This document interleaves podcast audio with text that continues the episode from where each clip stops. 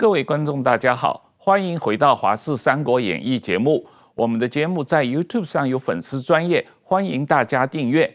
这一阵子，台湾的绥靖主义论述盛行，各种各样的以美论、爱中国的论述、中立主义的论述、和平主义的论述，到处的出现。那我们今天特意请了政治大学国关中心的宋国成老师，再次来上我们的节目。对于台湾的绥靖主义的论述做一个总结和批判，宋老师你好，呃，主持人好。啊，石板先生你好，各位观众朋友大家好，石板先生好，大家好，宋老师，嗯，这个呃，你最近有写文章和参加节目上，对于台湾内部的亲中避战的绥靖主义论调啊，嗯，做了呃一些整理和批判。那，而且你特别提出，如果对这些绥靖主义论调不加以批判的话，会助长中共侵台的野心，甚至引发第三次世界大战啊！你为什么会有这样的一个看法？呃，首先我简短的解释一下这个什么叫绥靖主义啊，appeasement 啊，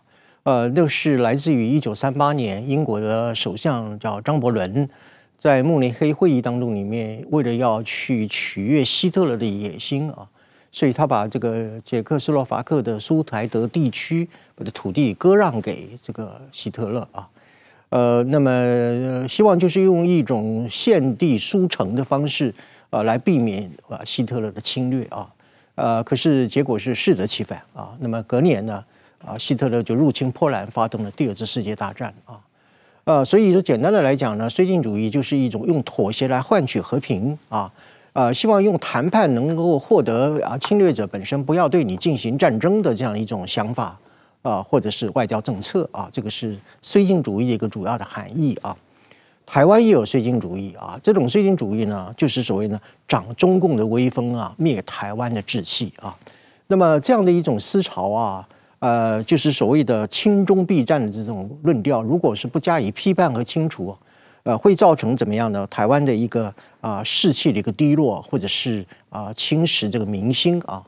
呃，如果说是台湾陷入到一个所谓的避战啊、逃战啊，或者是畏战的这种情况的话，那么就一定会鼓舞中共对台发动战争啊。呃，不要记，不要忘记啊，这个普丁就是认为啊乌克兰会一定会投降，所以他就入侵的乌克兰啊啊，所以这样的一个思潮，我认为对台湾是非常危险的啊，必须要去。啊，清楚地认识它，而且要把它清除掉啊。那么至于说我讲说台海战争会演变成啊第三次世界大战啊，那是因为就是说我们今天我想提一个就是台湾的一个国家定位的两个框架的问题啊。第一个框架叫两岸框架，第二个框架叫国际框架啊。那么在两岸框架之下呢，中共当然他会说啊啊台湾啊自古以来就是中国的一部分啊，呃台湾是中国的呃内政的问题啊。呃，那么这样的一种说法呢，其实是完全是错误的啊。呃，你如果你说台湾是自古以来是中国的一部分的话，那元朝统治了中原九十七年呢啊，那么清朝也统治了中国两百六十八年啊。那么现在你能不能说，呃，蒙古人可不可以说中国是自自古以来属于蒙古的一部分，或者说自古以来属于爱新觉罗人的一部分啊？呃，所以中共从头到尾，他是没有资格啊，去以代表古代的中国啊来界定台湾目前的地位啊，这是我反复呃呃已经讲了很多次了啊。呃，所以在两岸框架当中里面，台湾就会一直像一个标本一样，一直被绑定在中共的这样一个版图上面啊，所以你永远脱不了统独的一个争议啊。呃，可是如果说啊，中共武力犯台，它就会从两岸框架里面进入到国际框架啊。呃，因为呃。当这个中共发动武力战争的时候，这就不是一个中国内政的问题，它这是一个国际战争的问题。为什么？台湾不只是一个台湾而已，它在整个国际的一个啊战略地位上，它是属于一个前沿一个地位啊。呃，而且美国也绝对不会放弃台湾，因为他如果放弃了台湾的话，他等于是让出了亚太的领导权，他要退出整个世界的格局，甚至要把世界的领导权拱手让给中国啊。所以在这种情况之下的话啊。我们假设，我们设想，如果说如果中共武力犯台，第七舰队一定会进入台湾海峡。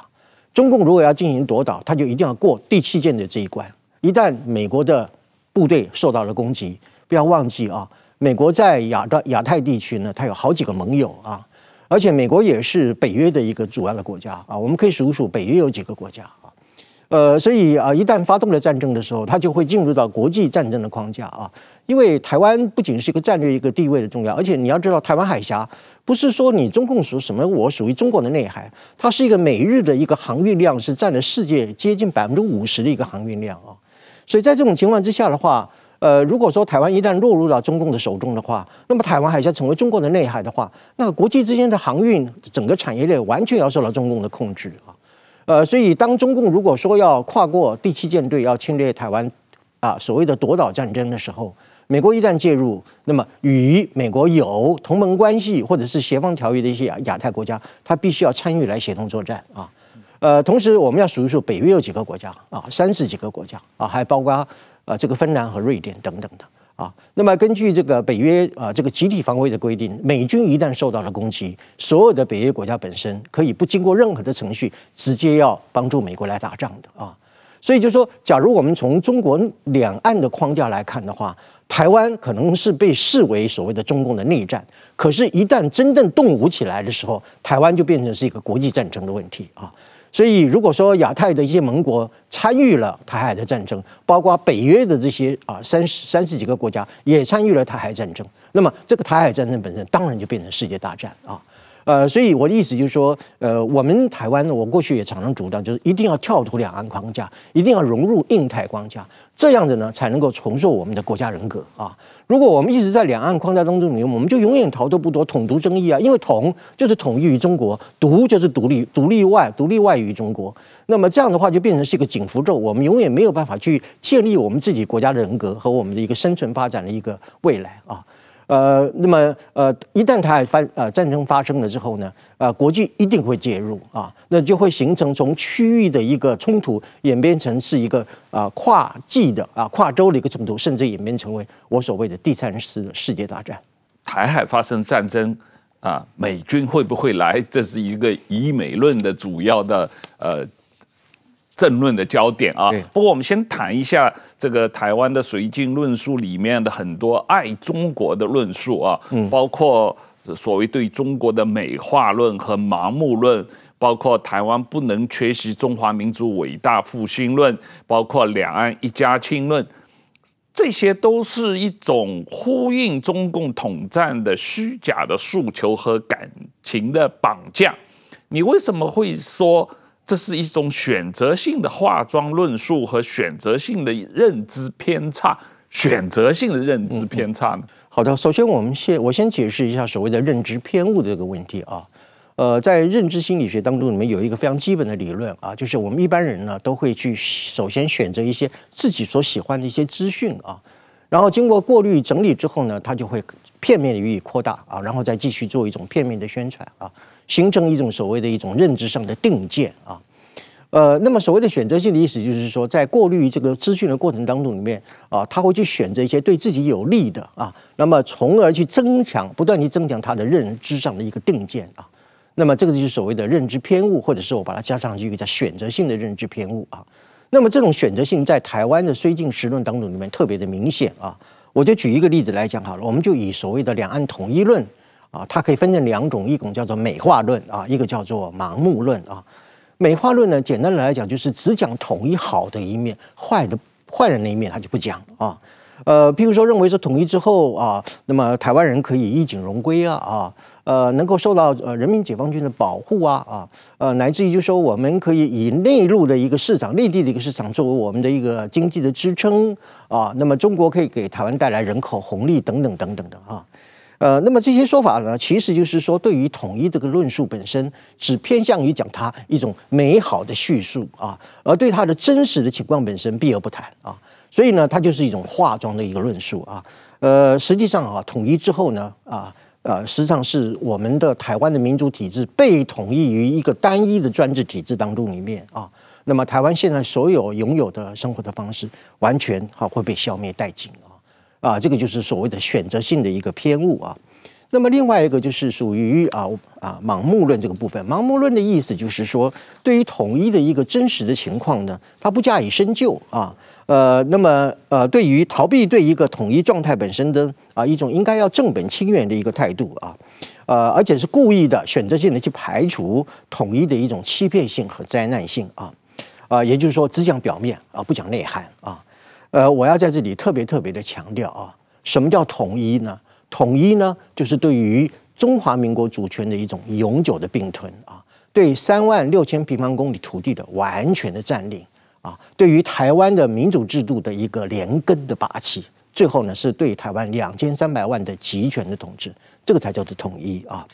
呃，所以简单的来说呢，统一不是什么美好的一个幻想。也不是说我们属于一种情感的认同，统一的一个残酷的现实就是呢，啊，台湾呢沦为中共的一个集权的一个统治。简单的来说，台呃这个所谓的啊统一呢，就是台湾呐的一个灭顶和亡国啊，呃，这个是啊盲目盲目论的一个啊，他们很偏差的啊，只讲其啊所谓的文字的表面，可是不却不去讲它真实的一个情况啊。我们举一个两岸一家亲来说好了。呃，两岸一家亲呢，就是呼应中共统战的一种最煽情的一种情感的绑架，利用中国在家庭里面的一种亲情的伦理啊，来进行一种勒索啊。呃，那么我要反问的就是说，如果说两岸真的一家亲的话，那么怎么会有一天到晚三百六十五天啊，全年无休啊的军机的扰台的事件啊？在佩洛西访台之后呢，还有一个呀围台的一个军演啊。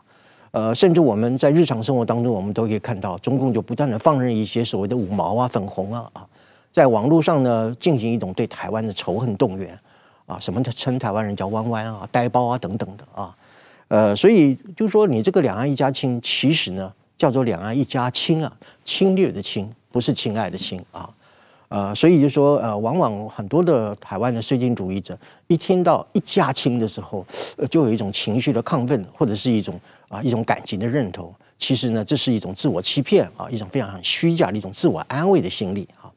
那么，我们再举一个例子来讲好了，就是所谓的中华民族的伟大复兴，台湾不能缺席啊。呃，我这里要特别强调啊，呃，所谓的中华民族的伟大复兴，它的本质呢，其实是中国共产党的复兴啊。为什么这么讲呢？啊，就是我们从一个基本的民族学的学理来看啊，呃，所谓的民族复兴呢，它是在一个统一的一个国族的框架之下。这个族内的各个族群之间本身要相互的平等与尊重啊啊，所以一个民族的复兴本身，它必须是一个族位平等啊，就是族群的地位是相对平等，而且它的复兴必须是所有的族群本身都能够共同复兴、集体复兴，这个才叫中华民族的复兴啊。可是今天呃，所谓的中华民族的伟大复兴呢，其实就是以汉族为骨干的中国共产党复兴啊。呃，如果说是要讲这个整个国族的复兴的话，呃，中共就不应该以一种所谓的汉族中心主义的啊，或者是汉族优越论啊，对新疆维吾尔族人进行镇压啊，那么对藏人进行镇压，甚至对于讲粤语的广东话的香港人进行镇压啊，呃，所以我认为就是两岸一家亲本身也是一种所谓的选择性的偏误，对有一些啊台湾的这些绥靖主义者来讲啊啊，只讲他亲爱的这个部分啊，但是却不去啊考虑到他实质的一个真实的一种啊非常残酷的一个部分。石板先生。这个刚才宋老师讲到，这个台湾很多人有一种对于中国的呃选择性的认知偏差啊，这这是跟台湾这个媒体有相当一部分长期的呃对于中国的报道一种选择性的误导有关系吧？首先，中国这几年，特别习近平上台以后，他加强了大外宣，然后大内宣，在。大特别是大内宣里面，他们强调这个中华民族的自豪感嘛，其实把很多的事情，呃，把移花接木，不停地强调中国已经强起来了。呃，它的数据其实并不是很正确的。但是这种论述的话，在中国培养出了很多很多的小粉红嘛。但是说呢，现在呢，通过各种各样的自媒体或者抖音等这些中国政府的这些宣传片进入了台湾，然后台湾人很多呢。就是特别年轻人受到这方面的影响以后呢，自然而然的就被中国这套大内宣带带个方向，然后呢，认为中国很强，台湾要和中国坐在一起。这个呢，并不是一个事实的报道，而是中国政府的宣传。但是这种对这种宣传呢，台湾政府其实做的管控。并不是很多，所以自然而然，因为语言是一样的嘛，自然而然这种想法就渗透到台湾，影响很多人台湾的想法。台湾很多主流媒体也配合这种中国的大内宣来进行宣传和报道啊。那这种情况，大家每天看这样的政论节目看久了，你自然而然以为你看到的是真理嘛？对对，是这样的。对，台湾很多的呃人民众长期固定的收看一些亲中的媒体的节目和这个文字，他会反复的这个增强他的这些亲中的论述，变成了一种啊。呃认知嘛，啊，那这个认知的结果就确实是有一种长期的形成一种思想的这个状况。那最近这一段时间，这个以美论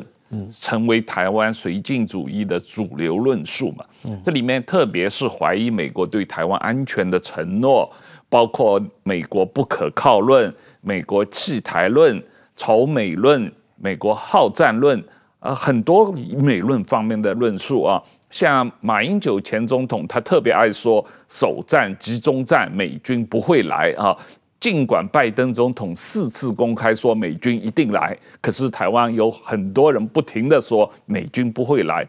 这就是一种典型的以美论吧？呃，我觉得马前总统的首战、集中战啊，美军不会来，就是一个典型的一个绥靖主义的一个以美论里面啊，一个最大的一个代表啊。呃，那么其实美国已经三番两次的啊啊承诺他对于台湾的安全的一种 commitment 啊，一种一种承诺啊，呃，可是还是一再的有以美论的出现啊，我认我认为就是一种呃故意的呃故意的一种执着啊，呃，或者说是带有某种程度的欺骗性啊，呃，我在这里强调就是说啊，马前总统的所谓的首战集中战如果要成立的话。那么他就必须要建立在至少三个不可能的前提上啊。那么第一个就是认为美军不能战啊。那么人民解放军啊无比强大啊，然后美军呢不堪一击啊。呃，我要告诉各位，就是说美国在海外的八十个国家一共有七百五十个基地啊。呃，那么美国有七大的一个舰队，同时内含了十一艘的航空母舰啊。呃，那么其中驻守在印太地区的，就是保卫台海安全的第七舰队呢，啊，它是美国所有的七大舰队当中里面军力最强的一支舰舰队啊。呃，美国在二十世纪当中里面几乎是无一不战啊。那么虽然有些战役不一定能获得最后的成功啊，呃，你要是可是你要是说美国它不能战啊，美国是全世界第一的军事强权。它每一年的国防经费是所有其他的国家军费的总和，啊，所以你的第一个前提，你说美军不能战啊，呃，那么我觉得这是非常荒谬啊，不能够成立的啊。那么第二个就是马先的首战集中战呢，它要成立的话的第二个不可能的前提就是美军不愿意战啊，不愿意来帮忙台湾啊。呃，我最我想提最近一个例子啊，就是美军的这个各级的一个舰队的司令啊。不断地向美国的国防部反映，就是说，当如果说台湾啊被中共武力侵略，而美军要跟中共决作战的时候，会出现一个叫做什么样，叫做残酷的距离啊，就所谓的 tyranny of distance。也就是说，因为美军在亚太地区的那个基地相当的分散啊，你说第七舰队在日本的横须贺啊，呃，那么距离台湾最近的这个嘉手纳空军基地，它主要是空军啊啊，缺乏海舰的一个海军的军舰的一个呃储备啊。呃，那么在这种情况之下的话，就如果美国要跟中共交战啊的话，会有一个距离上啊一个遥远。那么叫为什么叫残酷呢？就是它会带来很大的悲剧，所以叫残酷啊。那么另外一方面，在美军的调动和运输上面，也因为距离的遥远，会产生时间上很大的耗费啊啊。所以这一次在美国的国防授权法当中里面，就努力的去改变一个所谓的残酷的距离啊。要把啊，譬如说把武器直接放在台湾啊，呃，那么甚至啊 B 二啊 B 二十一的隐形轰炸机，将来也可以成为一种空中作战的平台，对中共进行一种紧迫盯人的一种围堵啊。所以从这些事件的这些发展来看的话，你能够说美军不愿意战吗？啊，所以这个这个前提本身也不能成立啊。另外就是说台湾怎么样不可战啊？呃，那么呃。就是说，你认为台湾对于中共的武力犯台毫无反击的能力吗？啊，呃，那么中共一打来，是不是台湾就立立刻就举白旗，然后就地投降呢？啊，呃，所以就是说，马前总统你也曾经是我们中华民国三军统帅嘛？啊，呃，你对于我们的国军那么样没有信心啊？那么我们不禁要怀疑，就是说你当初是怎么统御的？而现在呢，你却对我们的三军那么样的没有信心啊？呃，所以我就觉得，就是说马总统的首战及中战呢，他如果要能成立的话，那就必须建立在三个不可能的事实啊，而不可能的前提。第一个就是美军不能战啊，第二个呢，美军不愿战啊，第三个呢就是台湾不可战啊。呃，各位都知道，这个三个前提，如我刚刚所所讲的，是不可能成立的啊。呃，那么特别我想提到一个最近一个新生产出来的一个台湾绥靖主义的一个理论，叫做台湾的乌克兰化啊。那么有些人就认为，就是说，由于美国支持的乌克兰，所以刺激了普丁去侵略乌克兰。由于美国持续对台湾的军售，所以刺激了中共，因此呢，导致了中共来侵略台湾啊。这是一种，就是说，你不去谴责侵略者，你反而去怪罪被侵略者啊。这个是一个非常啊难以理解的一种一种说法，就是所谓的台湾乌克兰化啊。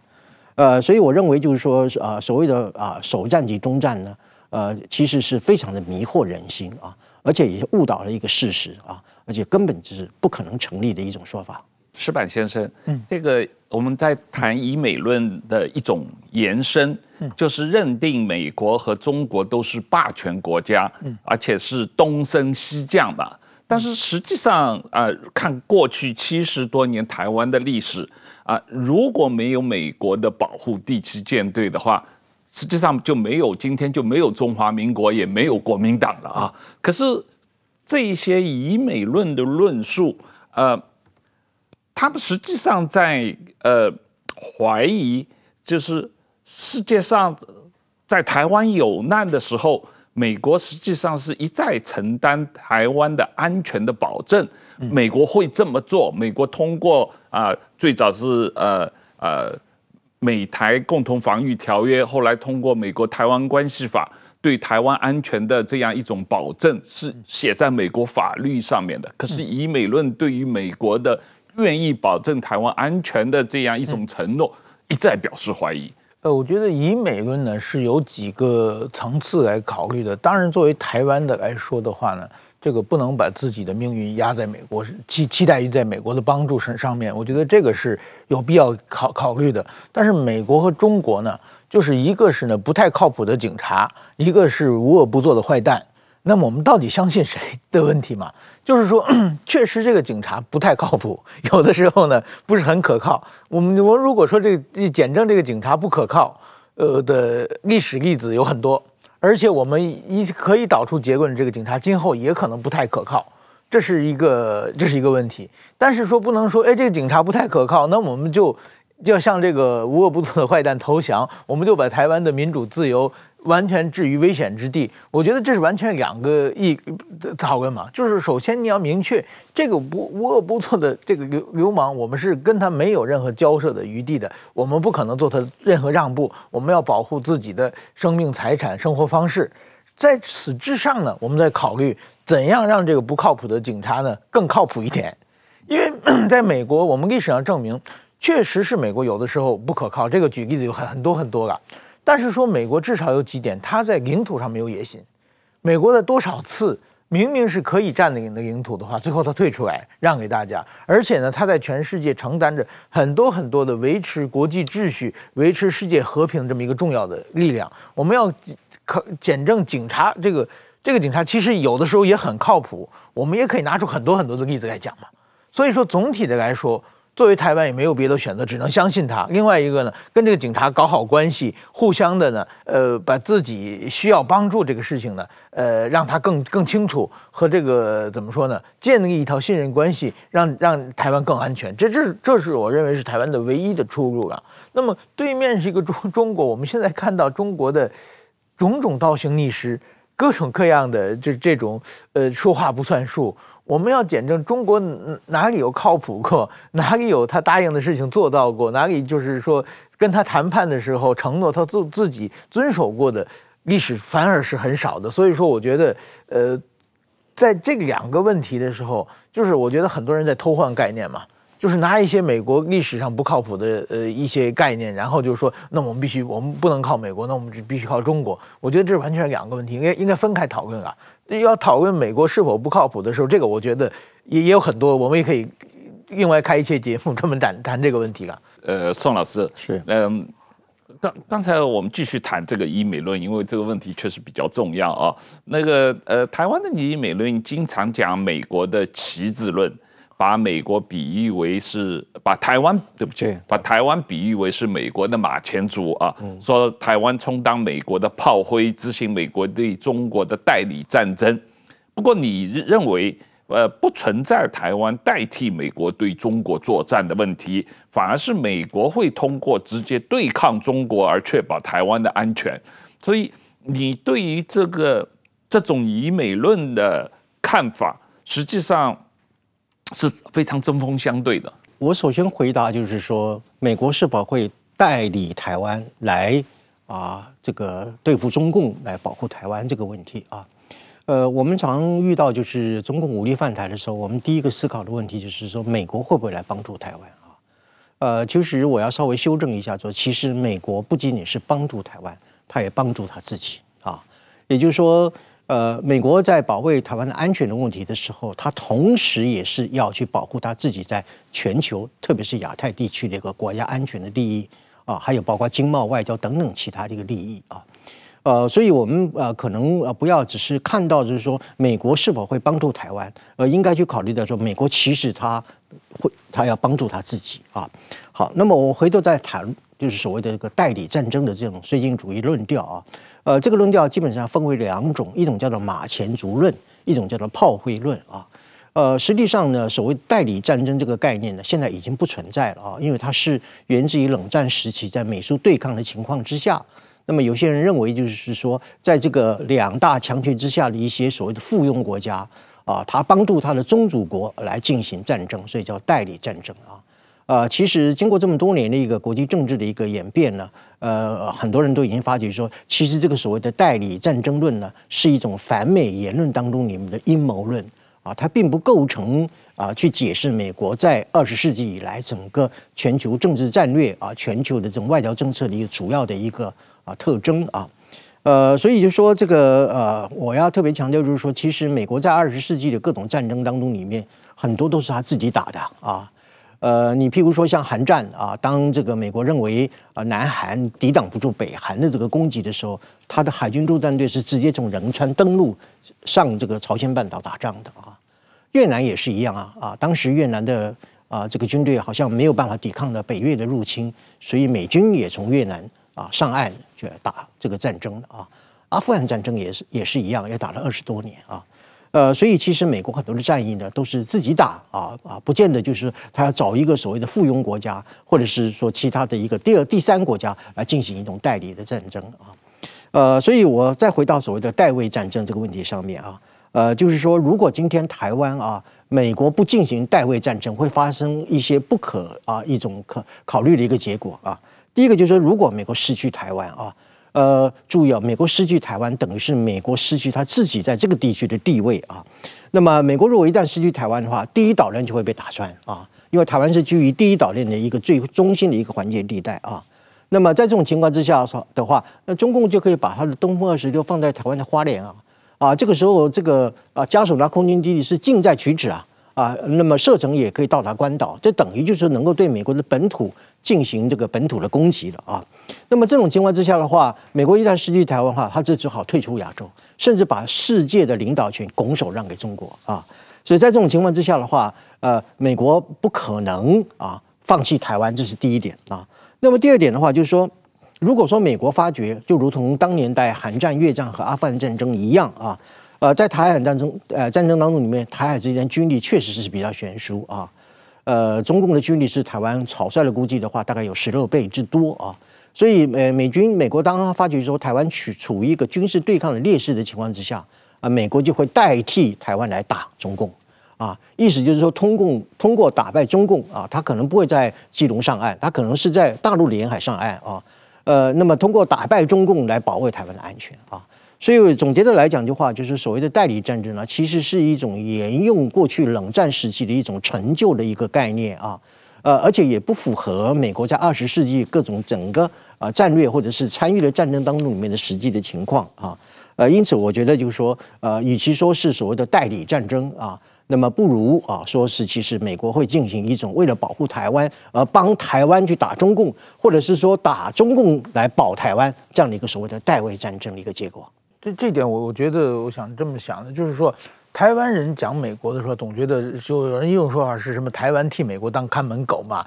台湾为美国服务嘛，美国在利用台湾嘛。我觉得这种想法有很大的不同，就是说两个人在在一起共同做一件事情的话，一定要双方有利的嘛。就跟我跟张三两个人一起做生意，那我也赚到钱了，每张三也赚到钱了。我不能光看到张三赚到钱了，说我凭什么帮他赚钱？你这个逻辑是不对的嘛。在对于台湾，如果失去台湾，正像这个宋老师讲的，对美国来说，整个美国的国际地位，美国在国际上的领袖地位，美国在整个亚洲的布局，美国的整个的国家安全各方面都会受到影响。对。美国跟日本的联盟也会受到极大的影响。但是说台湾如果说丢了的话，台湾就会失去主权、民主主义的生活方式，台湾失去自由，就会变香港变成新疆嘛。那两个人在一起共同抗中的话，台湾得到的比较多了，美国也有得到的嘛，这是互相得到的嘛。所以说要要站在一起嘛，你不能说光看到对方赚赚到的东西就觉得你你要付我钱，我为你服务，这不是这两两人一起做生意吗？我觉得很多人看不到台湾得到的东西，光看到美国得到的东西，我觉得这种想法是太片面的。这样的话，以后没人跟你做生意了。除了以美论哦，我我注意到台湾很多的呃媒体呃评论者呃有一种呃。中立论啊，这个实际上国民党的呃主张也是这样，就主张台湾应该学习新加坡，亲美友中啊，呃，不要在美国和中国之间等啊、呃、选边站，要在美国和中国之间搞等距外交啊，我们又又要跟美国好，又要跟中国好，要利利用两边啊。那么实际上，我觉得这个这个主张有一个很基本的问题，就是。实际上，台湾跟中国的关系和新加坡同中国的关系是没有可比性的。一个最根本的问题就是，中国的宪法和党章里面是主张台湾是中国的一部分，可是他从来没有主张过新加坡是中华人民共和国的一部分嘛。这个问题，呃，这个宋老师，你觉得这种中立论啊，或者台湾学新加坡的理论，又又又又？值值得这个值得好好的谈一下。是的，是的，中国从来没有说新加坡是中国的一部分啊，可是他却一直说是台湾是中国的一部分啊。基本上，台湾与新加坡之间完全没有可比性啊。呃，这种所谓的中立论呢，其实就是一种墙头草的理论啊。呃，是一种对自己国家的一个啊定位本身的一个自我的混淆啊。呃，我要特别强调，就是说台湾没有中立的条件啊。呃，也根本就是没有采取一种所谓的投机主义的这样的一种可能啊，呃，台湾的唯一的一个选择就是啊，在国际关系上所讲的 联友制敌的这样的一种规律啊，才能够保护我们自己本身的一个安全啊。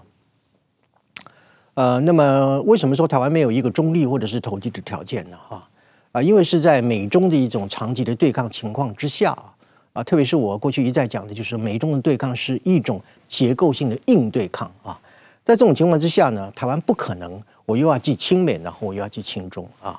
呃，所以这个呃，特别是呢，在中共他从来不放弃武力犯台的情况之下啊，你不可能说你啊要有一个朋友来帮助我，那同时我就跟我的敌人就啊去交好啊，没有这样种所谓的两边吃的这样一种情况啊，呃，所以我一再强调就是说，台湾本本身没有一种选择，或者是没有一种投机主义的可能，是因为。国际关系本身它不是一个公共关系啊，啊，它不是搞人脉啊，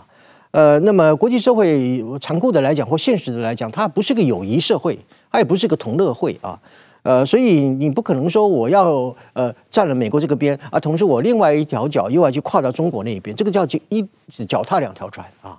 呃，所以我认为今天就是说。呃，在谈论到这个是说、呃，跟新加坡对比，就所谓的中立论这个问题的时候，有一个非常关键的一个问题，就是说是啊、呃，刚刚啊、呃，这个石板老师也提到一个问题，就是说警察与坏蛋之间呢，它不只是一个角色的不同啊，啊，它其实呢还是一个敌友之别啊，是个敌友之分。警察再怎么不靠谱，他还是一个帮助人民的保姆啊。你坏蛋，你即使是即使即使有一些仁慈之心，他终究还是一个坏蛋啊。所以这是一个敌友之分啊。所以今天啊，不要误会说台湾什么靠着美国亲美国叫做靠边站，不是靠边站，是什么东西呢？是在认清敌友关系之后，台湾一个非常严肃的一个战略选择啊，不是一个简单的所谓靠边站的一个问题。所以我认为中立论这种东西其实就是一种墙头草的一个理论啊，完全也就是不切实际，也根本不能可能成立的。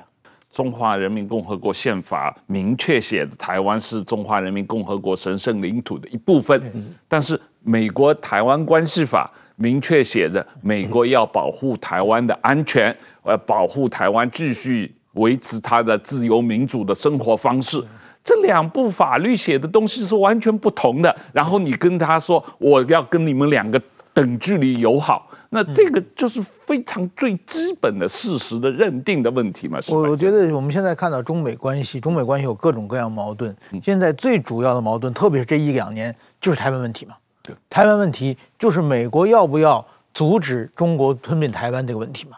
那换句话说，就是说，一个是狼，一个是羊，一个是猎人。现在猎人要不要保护羊的问题？你羊突然跳出来说我中立，你们两个打吧。这个猎人觉得情何以堪嘛？对不对？我为为为了保护你，我才跟这个对方得罪的嘛，这是一个问题。另外一个，我觉得现在台湾那些统派中立论有一种迷思是什么呢？就是说，其实他没有认识到国际的大形势的变化。最近现在全世界已经进入冷新的冷战时期了，就是连乌克兰已经打起热战了嘛，两大阵营重新分开。那么再往以前呢，是一个全球化时代。全球化的时代，中美都是闷声发大财的时代。那个时候，中国跟美国关系很很好。那么台湾从两蒋时代以后，一直是美国的小弟嘛。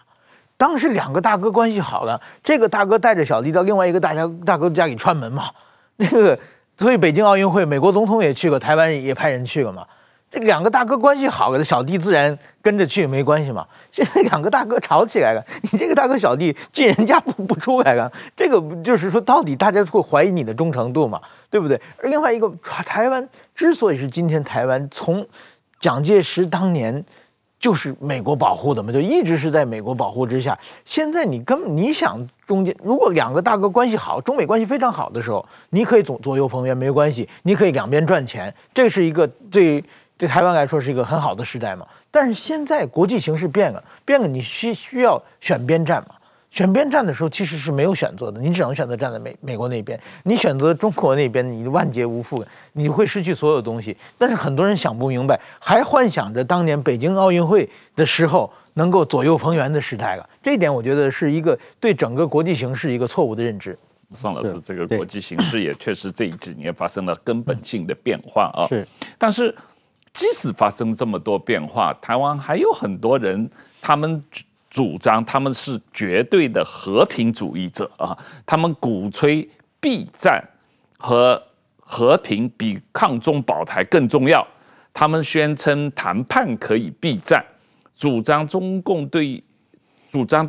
台湾对于中共的武力威胁不要过度反击，以免激怒中共，什么事情都说我们只要谈判。我们就可以避战，就解决了所有问题。我要绝对的和平啊！这个台湾很多人主张这个，这个蓝绿阵营的人都有一批人在主张这种绝对的和平主义观点。一九三零年代也有很多人主张这种绝对的和平主义观点。嗯，呃，宋老师，你对这种绝对的和平主义的观点怎么看？绝对的和平主义是一种一厢情愿的幻想啊！呃，因为和平它不是从天上掉下来的。呃，而且我还特别就是说，在国整个国际政治的历史上面来讲，从来就不存在的一种说谈判就一定可以带来怎么样避免战争，能够怎么样带来和平啊？没有这种理论啊，也没有这样的一个事实，否则这个世界上就只有谈判不会有战争了啊。呃，所以事实上有更多的例子表现出来，就是说谈判之后引发更大的战争啊。我觉得举一个例子，一九四五年啊八月的时候，国共在重庆进行的所谓的重庆会谈。呃，希望能够结束这个国共之间的一种啊内战啊，可是呢，它的结果呢，就是国共全面内战的爆发啊，呃，所以国际关系历史上来讲，从来没有说是啊呃谈判就一定能够带来和平啊，没有这种理论，也没有这样的一个证据啊。那么我进一步就要想用国际关系关于什么叫谈判的这样一个啊理论来说明啊，谈判基本上分为三种啊。一种叫做对抗性的一个谈判，另外一个就是说说问题解决的谈判，另外一个叫让步的谈谈判啊。我们先从这个优点就是所谓让步的谈判这个角度来看的话，啊，就是说谈判的过程当中里面有一方他愿意退步啊、退却啊、妥协啊，然后因此呢能够换啊换得这个谈判的一个协议的达成。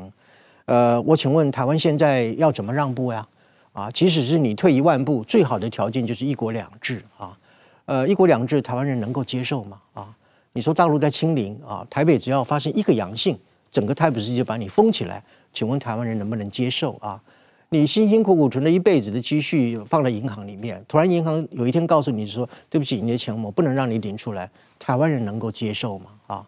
呃，所以今天台湾到底能够提出一个什么样的条件啊，去对中共做出让步，然后达成所谓的和平的到来啊？这是第一个，我们从让步战略来看啊。那么我们从所谓的解决问题的战略来看，就是谈判的第二种形式。这些主张所谓的谈判换和平的这些绥靖主义者，从头到尾从来没有提过说啊，我们到底要怎么样去中共谈判，谈什么，谈下来的结果我们要怎么去处理啊？只讲谈判谈判，但是谈什么判，怎么谈判，从来都讲不清楚。实际上呢，也不可能讲得很清楚啊啊！所以这些绥靖主义当中也提不出任何解决的方案去和中共进行所谓的谈判啊。那么。最后一个就是所谓的对抗性的谈判的模式，这种模式呢，就是一方谈判的一方，他有这个能力和实力去说服谈判的另外一方，你妥协，你退让，然后我们达成一个协议啊。请问今天中共有可能对台湾妥协吗？他有可能让步吗？啊，呃，所以呃，然后然后我们台湾，我们拿什么东西去说服中共说你来对我让步呢？啊，啊，所以就是说这个谈判呢。啊所产产生的一种结果，不是所谓您刚刚所讲的，说一定啊会带来一种绝对的一个和平啊。那么这个历史都已经充分的一个证明啊。呃，所以我要特别强调，就是说，所谓和平谈判论呢，啊，和平谈判本身就是一个吊诡啊。为什么呢？因为和平谈判本身就意味着就是说，谈判可以带来和平。但是我要告诉各位，很多的国际政治历史上证明，谈判之后呢，是双方就大打啊开战的一个时刻。乌克兰就是这样啊！乌克兰跟俄罗斯谈判过很多次，而且签了好几次和平条约、和平协议、明斯克协议，对，一点用也没有，一点用都没有。普京说打就打，对吧？反而让国际社会放松了警惕啊，给了普京的很多的准备时间嘛。是，其实当时俄罗斯吞并乌克呃那克里米亚之后，国际社会谴责声非常非常大的。但是后来因为有个明斯克协议嘛，大家觉得这个事情已经告一段落了嘛。其实我觉得让普京能够有八年的时间准备再一次攻击，我觉得这是一个非常，呃，怎么说呢，就是非常明显的例子了。那么刚才讲的就是反战啊，反战听起来很好听啊，大家都把反战是英雄啊，但是反战有一个，你在侵略一方的国家，你反战，你绝对是英雄。你在被侵略方，你反战，你是投降主义嘛？对，这是很很明显的嘛。但是说，所以站在台湾反战，这是一个呃，就是说明就是让大家投降的这么一一一一个方式嘛。那么我觉得台两岸谈判啊，是当然当然说，我觉得包括蔡英文总统他也在讲嘛，一直在呼唤谈判嘛。但是说对方不理他嘛。我觉得谈判呢，必须有几点。第一呢，必须要在不设任何预先设定条件的，必须你答应我什么条件的谈判，这个是这个是。没有预先设条件，第二是完全对等的情况，第三呢，还需要国际社会的监督嘛，因为中国即使国际社会监督都不太靠谱，那如果说你关不起门来，只是两岸在谈的话，答应什么事情，他最后不遵守嘛，所以在这方面呢，而且现在台湾最主张想和中共谈判的叫国民党。历史上有第一次国共合作，第二次国共合作，两次谈判之后，国民党最后输的就剩一条内裤，就跑到台湾来了，对不对？已经输得那么惨了，自己的惨痛教训，自己不长记性，然后呢，逼着民进党去找对方谈，对方是完全不讲信用信用的。这历史已经证明了，国民党自己好好回去查查自己的党史，这些事情都写在上面的。实际上，我也是纳闷啊，在台湾。最应该反对跟中共谈判的应该是国民党啊，他们这个历史上的惨痛经验教训，他们竟然完全不顾啊，这个这个确实是让人很迷惑。这个 台湾绥靖主义还有一个论述啊，就是说这个台湾年轻人不喜欢当兵，所以台湾年轻人不愿意上战场啊，甚至马总统又说票投民进党，青年上战场啊，这个。这种说法基本上是以这种废军霸武的这个行为来换取中共不侵略啊。但是宋老师，你认为只有备战才能避战啊？这个你的这个想法跟这个这些绥靖主义的论述又是非常针锋相对的。是的，呃，首先呢，所谓台湾的年轻人不喜欢当兵啊，台湾的年轻人不愿意上战场，这些是这样的一个说法啊，实际上没有任何事实的根据啊，既没有一个充分的民调啊，也没有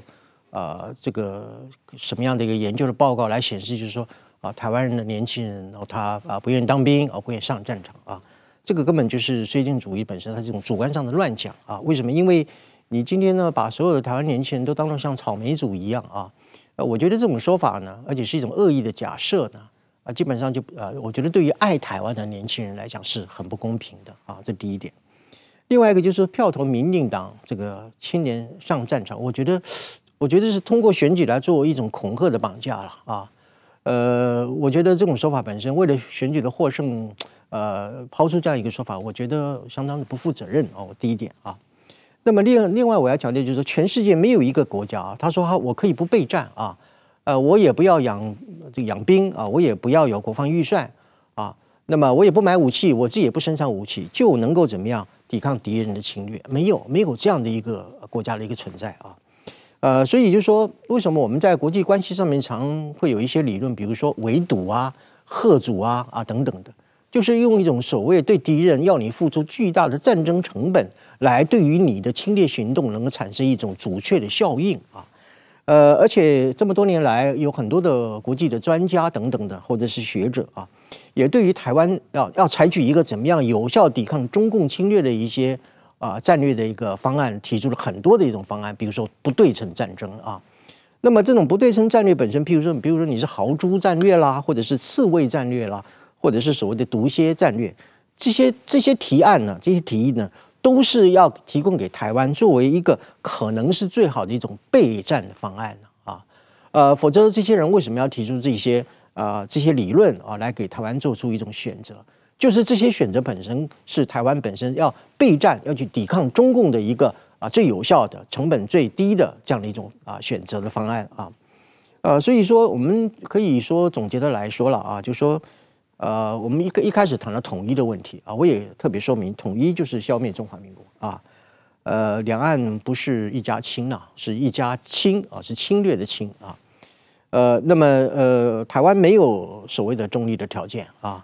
呃，以及谈判呢，没有人可以保证一定可以换来和平。那么，如果我们呢啊，台湾人民啊啊不接受中共对台湾的侵略的话，那么我要特别强调，只有备战才能够。备战啊，或者说你如果不备战的话，就绝对不可能备战啊，呃，所以呃，想用所谓的年轻人不像上战场啊，或者是说我们的国防预算有限啊，啊，乃至于说我们的训练的基地啊、场地啊不够啊等等的啊，以至于就是说对于我们的国防预算的增加表示反对啊，对于我们的征兵啊，或者是啊兵役的这种啊这个增补呢啊，采取反对的态度，因为这些都会去刺激中共。而引发中共对台湾的侵略，所以因此呢，我们啊要备战，就不要去做这些啊备战的事情，这个是非常严重的一种误导，同时也是对台湾啊非常危险的一种说法。我们整个讨论了这些所谓台湾的绥靖主义的论调啊，这里面包括爱中国的论述、怀疑美国的论述、中立的论述和和平主义的论述啊，实际上。最关键的一句话，这个前一阵子我们找余茂春老师来上节目，他也提到，台海之所以有七十年的安全，就是因为中共害怕美国干涉嘛。这个这是一个最本质的问题嘛。你其他所有的爱中、以美、中立、和平主义，对台海的完全一点贡献也没有嘛。啊，那然后你现在。所说的这些论调，呃，某种程度上都是配合中共的认知作战吧。像这个，他说票投民进党，青年上战场，我觉得这这个说法啊，如果说是国民党很合适，因为当年国民党说过，就是一年准备，两年反攻，三年扫荡，五年成功。真要把台湾年轻人带到战场上去，去反攻大陆，都是国民党嘛。民进党从来没有说过一句要反攻大陆嘛，要带把台湾年轻人带上战场。而是中共要侵略台湾的时候，民进党说我们要抗中保台，我们要抵抗嘛。那么现在主要台湾的所有问题在哪哪里呢？就是中国的习近平，中国共产党想统一台湾的动机非常强烈，而且越来越强烈。那么作为台湾的国民党的话，你怎么反统一？那么你如果有什么高招的话，你说出来让大家听一听嘛，对不对？你让习近平打消了统一的念头，那那你你就了不起嘛，对不对？那我们全投票投给你。但是说你解决不了这个念头的话，他要统一，你又不想抵抗，那你想什么？那就是投降嘛，对不对？我所以说，我觉得这个逻辑仔细想起来，这是一个非常危险的号召大家投降的一一一一个论述嘛。所以说，我觉得青年上战场就是不抵抗嘛。青年上场不是反攻大陆，如果反攻大陆，我们可以反对嘛。所以说，我觉得这国民党这套论述是非常非常危险的。是，现在这个问题确实是比较大哦。这个我我觉得这个呃这些论述必须反复的批判，把它理清楚啊，不然的话，台湾社会笼罩在一种呃非常模糊的呃逻辑混乱的绥靖主义的论述中间啊，这个是。中共就达到了他认知作战的目的嘛啊，那呃，我们今天的时间差不多了，呃，谢谢宋老师的时间，谢谢石板先生的时间，谢谢大家的收看。